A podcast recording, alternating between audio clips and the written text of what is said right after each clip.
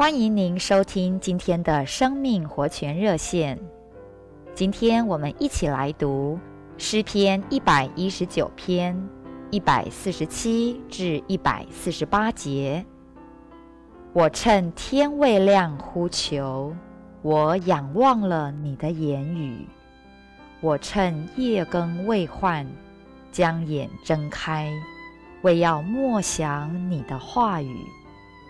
这是大卫所写的诗。古时寻求神的人都是在清早读神的话，早起读圣经，也是每位基督徒都需要操练实行的。但早起读经有一个先决条件，那就是每天必须早一点起床。你如果身体有病，医生告诉你必须多睡一点，那是例外。每个健康的人都应该早一点起来。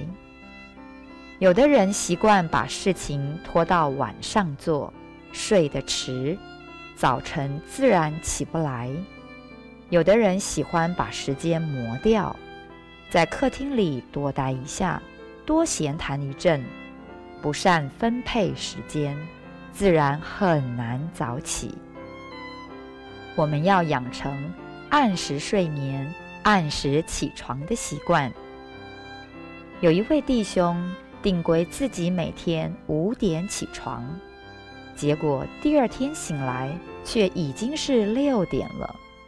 他想，无论如何要五点起床。那天晚上，他一直注意时钟。结果一晚都没睡好，他想这样不对，晚上睡不好，早上更起不来。他只有仰望神。当晚他祷告：“主啊，我现在去睡，明天早晨五点请叫醒我。”祷告后，他就安心去睡觉。隔天一早醒来。刚好五点，一点也不差。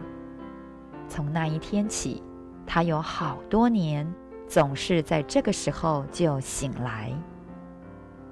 亲爱的弟兄姊妹，清晨在神面前读经，是我们灵性上最好的养分。